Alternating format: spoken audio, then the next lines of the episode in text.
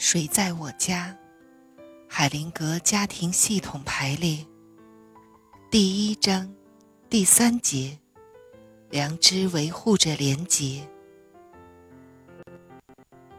不管人们和群体对我们的归属权设下什么条件，在归属需求的良知发生作用时，出于生存的需要，我们都会和族群紧紧地联系在一起。虽然一棵橡树对它生长的土地并没有特别的挑选，然而，不论在开阔的田野，还是在密林深处；不论在受保护的山谷，还是在阵风习习的山岗上，环境都会影响它，他的成长发育也不尽相同。同样道理，孩子也会毫无意义地适应他们所在的群体，带着不可磨灭的印记，和那些族群连结在一起。年轻的孩子所体验到的和家庭的连结，就好像体验到的爱和运气一样。无论家庭怎样养育他们。无论家庭怎样忽视他们，无论这个家庭信仰什么，也无论这个家庭做了什么事情，家庭的价值和习惯，对于他的体验来说，都是最好的。在满足归属感方面，良知对任何增强或损害我们廉洁的事情，都会有所反应。在我们行动时，怎样才能确保继续归属于我们的团体？这一点，我们的良知很清楚。偏离团体的规范，就会在良知上产生愧疚感，就会害怕我们归属的权利受到威胁和损害。就像毛驴鼻子前面挂着的胡萝卜。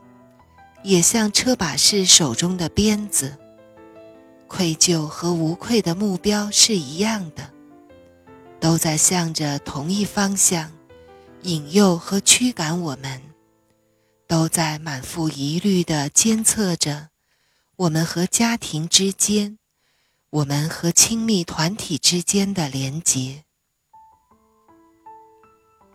负责我们连结的良知。并不能超脱于我们所属群体的盲从和迷信，不能指引我们走向伟大的真理。相反，会满足和维护盲从和迷信。只要是禁忌的东西，良知都会阻挠我们去看、去了解、去回忆。廉洁和归属感。对我们的生存和安康是必须的。我们在感知、相信和了解事物时，都要受到他们的操控。案例：良知否定显而易见的事实。一个医生告诉治疗小组，有一天早上，他姐姐打电话。要他去看看他。姐姐有点不舒服，想让他检查检查，看看有什么问题。他到了姐姐那里，和姐姐谈了一个小时，都毫无头绪。他让姐姐去看看妇产科医生，姐姐去了，当晚就生下一个健康的儿子。医生根本就没察觉到姐姐怀孕了，也意识不到姐姐会怀孕，而姐姐本身也是个内科医生。在他们的家族中，不允许孩子知道关于怀孕的事情。他们所受的医学教育，都驱除不了自己知觉上的屏障。每个群体都有不同的标准。良知作用于廉洁时，只追随一个标准，那就是我们所属群体的价值。来自不同的群体的人们，就有不同的价值观。同时，属于几个群体的人们，在每一个群体中的行为都有所不同。当我们的社会背景发生变化时，良知就会像变色龙一样，改变它的颜色，以便在新的情况下保护我们。对我们的母亲，我们有一个良知；对父亲，则有另外一个。在家庭有一个良知，在单位则有另一个。在教堂有一个，在晚会上又有另一个。在各种不同的情况下。良知都在努力地护卫着我们的归属权，保护我们，避免被遗弃，避免受损失。它要把我们维持在我们的群体中，就像牧羊犬要把绵羊维持在羊群一样，张牙舞爪地跟在我们的脚后，直到我们和其他人一起保持一致。但是，在一种关系中，让我们感觉到无愧的东西，在另一种关系中，却会让我们感到惴惴不安。在小偷的团伙中，成员必须去偷，他们这样做是为了一个明确的良知。在另一个群体中，偷东西却是大忌。这两种情况下，成员在因违反族群成员条件而受到惩罚时，都会体验到同样的内疚感和无愧感。维护某一种关系的事情，可能会损害另一种关系，例如，性行为符合某一种关系。在另一种关系中，却是大逆不道。那么，当我们归属的两种关系出现抵触时，会发生什么事情呢？一种关系中让我们感觉到的愧疚不安的事情，在另一种关系中却又非做不可。我们应该怎么办呢？同样的行动，却面临着不同的判决。一方面会说我们有罪，而另一方面，却会说我们清白无辜。依赖强化连结，在我们最无能为力、最容易受伤的时候。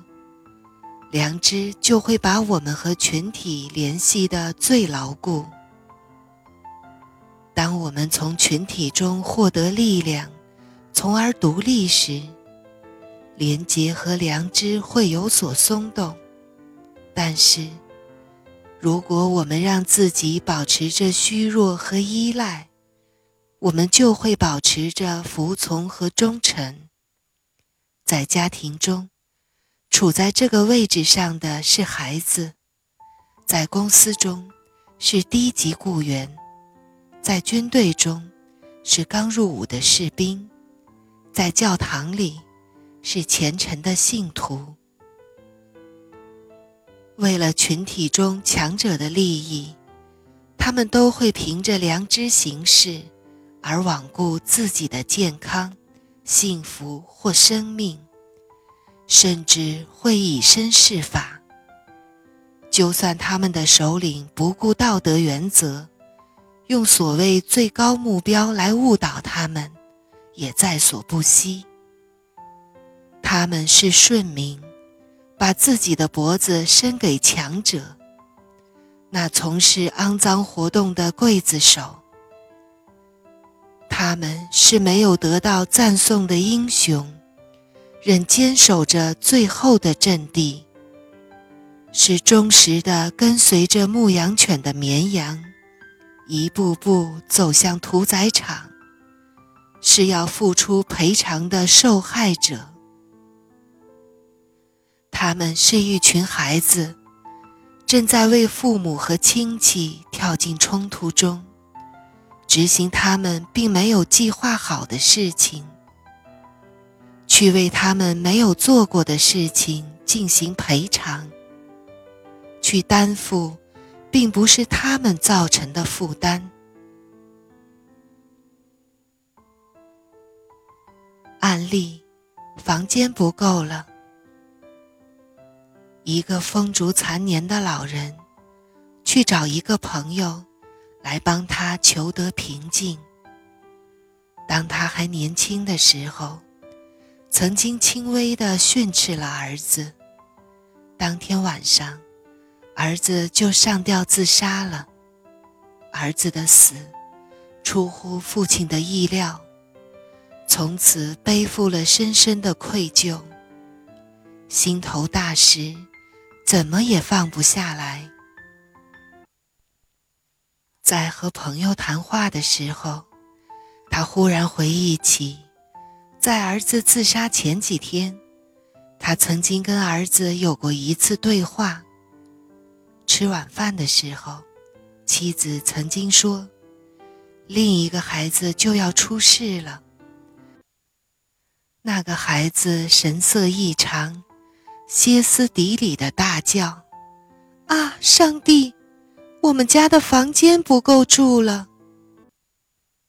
当老人回忆起那段对话的时候，他醒悟了这出悲剧背后更深一层的背景。儿子的自杀是为了分担贫穷父母亲的负担，给另一个人腾出房间，并不只是因为那轻微的训斥。明白了儿子的爱之后。老人就找到了这件事情背后的意义。他说：“我终于获得了平静，就好像坐在高山上，平静的湖边一样。”